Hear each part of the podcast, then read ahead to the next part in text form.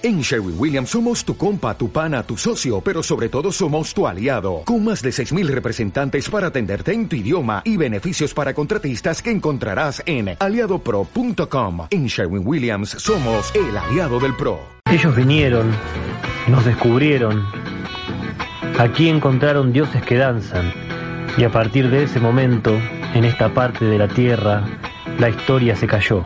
Nos dijeron cerrar los ojos, dame la tierra, toma la Biblia. Ellos vinieron,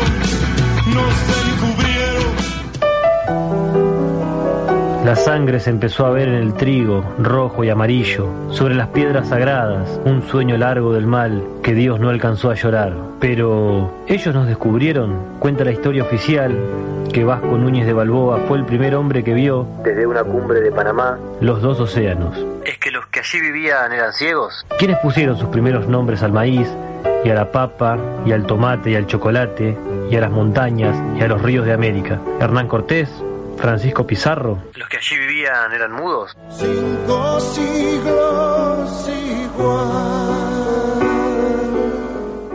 Sueño largo del mal hasta hoy, cinco siglos igual. Y el trigo siguió manchándose de rojo, y también nuestras esperanzas. Nuestra libertad perdió su galope, pueblos trabajadores, infancias pobres, banderas rotas. Y el trigo siguió manchándose de rojo. Cinco siglos igual.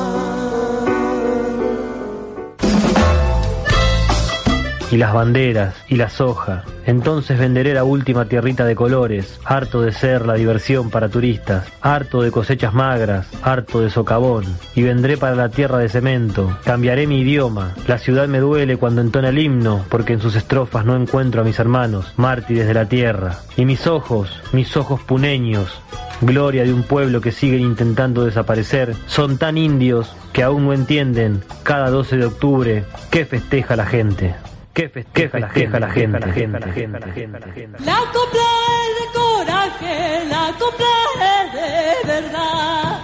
La copla es de veraje, la copla es de verdad. Pueblos que han resistido jamás se olvidarán. Pueblos que han resistido jamás se olvidarán.